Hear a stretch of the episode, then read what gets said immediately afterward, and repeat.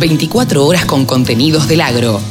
Llegó la radio del campo. Saben ustedes que Mónica Ortolani es un poco como, digamos, como la madrina de, de la radio del campo, la madrina por lo menos de Nuevos Vientos en el Campo, que, bueno, eh, nosotros hacemos desde el año eh, 2016, creo, 17, eh, porque la empezamos a llamar y empezamos a tener estos diálogos cada 15 días y bueno, y nos cuenta cuál es el, el humor de los, de los productores agropecuarios, ella es contadora, es coach y, y, bueno, y está en televisión, porque no cualquiera, ¿no? Está en Canal Rural. Hola Moni, ¿cómo te va? Buen día.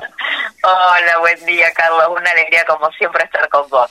Bueno, gracias, gracias. Para nosotros también. Y eh, has estado muy activa en, en Twitter eh, con los agrodibus eh, a, través de la cuenta Ortolani Mónica. Y, y, también has estado muy activa eh, con eh, los eh, con charlas y, y, y, demás. Has andado dando dando charlas por varias localidades.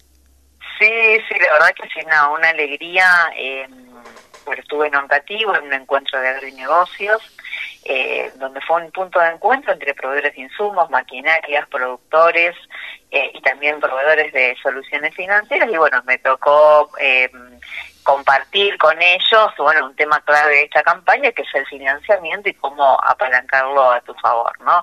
Así que bueno, fue un encuentro de verdad muy lindo. Después, bueno, fui a eh, la cooperativa agrícola ganadera en Los Urgentes, que también ahí tuvimos una charla con unos 40 productores, eh, también sobre financiamiento, cómo financiar esta campaña, que bueno, ¿Les nos deja algunos alicientes, alicientes porque hay una mejor relación insumo-producto, que después ya lo vamos a ver, y, y también en un grupo CREA en, en Las Parejas. Ah, Eh, mira. Es un grupo del sur de Santa Fe, también compartiendo con con productores de siempre muy activos, muy motivados en cómo pueden estar, eh, digamos, esta campaña que, les dé un poquito de revancha, ¿no? un poquito de oxígeno productivo, eh, bueno, que las lluvias que llegaron, eh, bueno, que las veíamos tan probables, que muchos decían que iban a haber lluvias en la vez, recién, bueno, por suerte en muchos sentido y, y bueno, eh, los, los que que por el humor de los productores. Bueno, eso te quería preguntar, Moni. Eh, ¿Cuál es el, el, el humor que vos le sentís a los productores? ¿Están esperanzados en la nueva campaña, en la campaña de trigo? Mira, el productor siempre, digamos, es un optimista por naturaleza, ¿no? Eh, si no, hasta con los productores muchas veces no toman decisiones porque piensan que van a seguir, eh, va a seguir subiendo. Sí los veo, digamos, con ¿no es cierto?, pensando que pueden estar eh, sembrando el tipo, esto, digamos, alienta una ilusión, digo, y, por otro lado, también con la realidad y con mucha mayor conciencia de cuál es, eh, digamos, su situación financiera, realmente con qué recursos cuenta para poder contar eh, cuentas, eh, digamos, por eso mi última columna entre la ilusión y la realidad. Ay, Moni, Porque- Moni, Moni, se está cortando un poquito la llamada, como que sale como Ah. con ruido. ¿Puede ser? Bueno, Eh, no, no, no tengo nada, ¿eh? ¿No? Si querés me cambio de lugar. ahí, ahí, ahí te escucho probarme. bien. Ahí, ahí te escuchamos bueno, bien. intento cambiarme de lugar. Ahí. Eh, ¿Necesitas que grabemos de nuevo? No, no, no, no, no, para nada, no, no. Bueno, bueno, bueno. Bueno, acá me cambié de lugar. Eh, bueno, como te decía, están entre la ilusión y la realidad. Eh, poco, bueno, eh, mirando eh, que, con qué recursos cuentan, con también una mayor conciencia del financiamiento. Un financiamiento que vos sabés que a través de, la, de nuestras columnas, eh, Carlos, hemos compartido, bueno, a ver, todo el financiamiento en pesos que, que puedan conseguir, aprovechenlo. Eh, hoy no es que solamente se está evaporando, sino que también las tasas.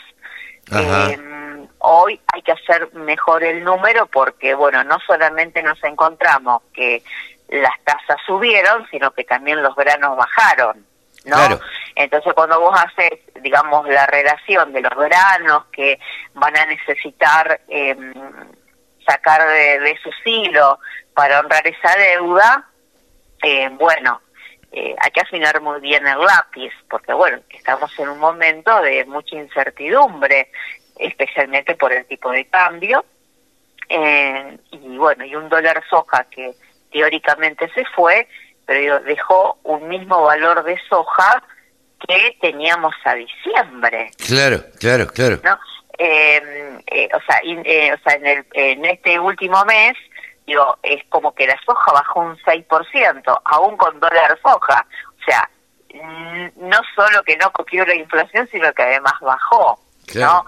Entonces, bueno, hay muchos condimentos internacionales que no nos hacen ser optimistas en los precios de los granos, ¿no? Entonces, bueno, si bien hoy tenemos alguna esperanza en el trigo porque, bueno, hay mucha lluvia en China, ¿no? Y se está llevando muchas hectáreas que, bueno, estamos con un trigo a punto de cosechar.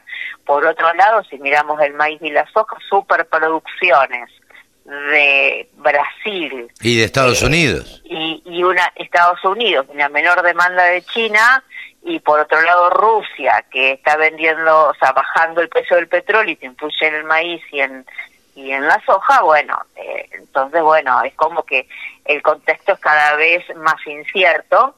Por eso digo a los productores, hay variables que no podemos controlar o que escapan de nuestras manos, pero sí está en sus manos, ¿no es cierto?, decidir eh, cómo financiarse, cuándo financiarse, cuándo comprar los insumos. Entonces hoy están mucho más activos en viendo cómo pueden cerrar los insumos ante un panorama de siembra de trigo que, bueno, les abre una oportunidad, ¿no? Eh, y yo sé que, bueno, eh, a los productores a veces, muchas veces desprenderse de un grano no, no es lo que le atrae, pero bueno, también hay que diversificar un poco las decisiones porque bueno, no hay, eh, digamos, con granos a la baja, mm, quizás esa relación grano-insumo eh, después no termine siendo favorable. No obstante, Carlos, estamos en una mejor relación insumo-producto, tanto con granos disponibles como con granos a cosecha. Yo esto lo expresé en mi Twitter y lo, lo pueden ver, están en, una, en mucha mejor relación respecto al año pasado, ¿no? Ah, mira. Entonces, bueno, eso es una eh, porque te acuerdas, Carlos, que encima del año pasado los insumos estuvieron muy a la suba por las cuestiones, bueno, China, sí, eh, mejor dicho, China por un tema de, logística de los puertos y la guerra Rusia. Y la guerra eh, Rusia-Ucrania, sí, sí, claro. Entonces hubo muchos problemas de, de logística, habían quebrado incluso eh, algunas empresas eh, navieras chinas, entonces, bueno, había mucho problema de logística.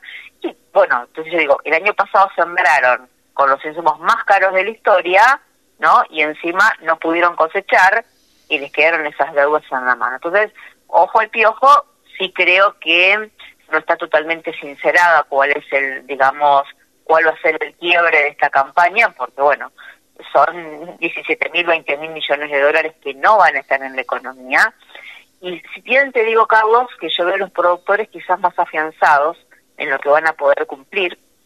Y veo quizás a lo mejor más quiebres en otros eslabones de la cadena eh, o de servicios directos que, eh, digamos, que asisten al, al, agro, como por ejemplo, bueno, transportistas, eh, bueno, bueno, en, otro tipo de actividades. La merma en la cosecha por la, por la sequía ha hecho que los transportistas se vean seriamente afectados. Claro, que yo cuando hablaba de esto, 6 de febrero, parecía una loquita, ¿viste? O sea, yo fui una de las primeras que dije, la campaña Sojo va a ser el 50%, claro. 22 millones de toneladas. Recién ahora la Bolsa de Comercio de Rosario está eh, pronosticando 21,5. Y quizás sean 18, 19, ¿eh? Porque queda muy poco por cosechar y te digo, mi marido que sabes que es contratista, eh, hay lotes que han decidido directamente no... No cosechar. Eh, no cosecharlos, porque también hay otra realidad que es el, gran porcentaje de daño de daño en el grano, de calidad, los problemas de calidad. Claro. Entonces yo yo lo que veo en general, em, eh, Carlos, es que realmente el productor está muy solo, está muy desamparado, solamente es como que Dios lo ayude con el clima, porque tanto desde el Estado como desde empresarios cómplices, digamos, es como que en complicidad eh, pisotean el precio de los granos. Y si no, fíjate ahora este último decreto que intentan, eh, o sea, no intentan, directamente saca, eh, digamos, afecta parte de los derechos de exportación para sostener,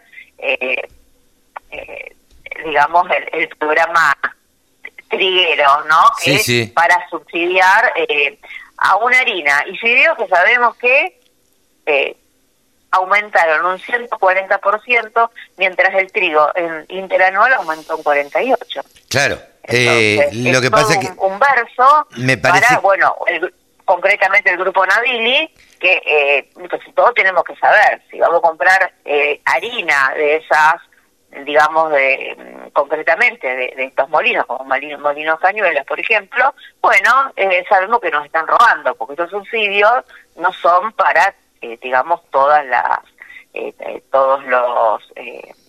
¿No, no son para todos los molinos? No, no, no, no. Incluso hay, molinos que no, no, se han, no se han adherido a este, a este, a, este, programa que era el llamado FETA, creado por Feletti. Lo concreto es que siempre hay que sacar una FETA al productor, especialmente al productor sojero, para digamos, subsidiar, que después no lo terminamos viendo en la góndola.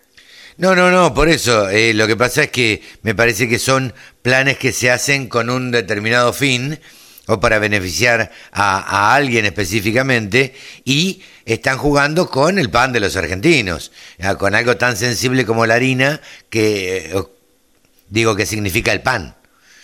Exactamente, exactamente. Así que bueno, eh, a los productores eh, eh, siempre digamos con, con esa fuerza, con ese ánimo, que bueno, eh, sé que el trigo les, les, da, les está dando una chance y por supuesto sentarse, medir sus números, en medir que, digamos, cómo quedan con, con sus deudas, qué disponen, qué necesitan financiar, lo que no puedan pagar y dar la cara, porque bueno, lo más importante es la construcción de confianza, que es esa llave que te abre cualquier candado o cualquier oportunidad eh, que si te fue mal un año, sabes que si vos sos una persona cumplidora, te van a seguir abriendo las puertas. Seguramente, te van a seguir fiando. Bueno, eh, ilusión, esperanza y también eh, realidad y, mm, afinar el lápiz en, los números y bueno, cualquier consulta los ayuda. Cómo no, ahí está dispuesta siempre Moni a, a darles una mano, a darles charlas, a capacitarlos a, los productores para que sean más productivos eh, y, les rinda más todo lo que producen. Ortolani Mónica es su Twitter y si no la buscan en redes como Mónica Ortolani y si no, tónicaonline.com.ar. Gracias Moni, hasta dentro de 15 días. Gracias a vos, Carlos, un gran abrazo. Un gran abrazo. Mónica Ortolani, contadora, coach, pasó por aquí por los micrófonos de la radio del campo todas las noticias, toda la información. La radiodelcampo.com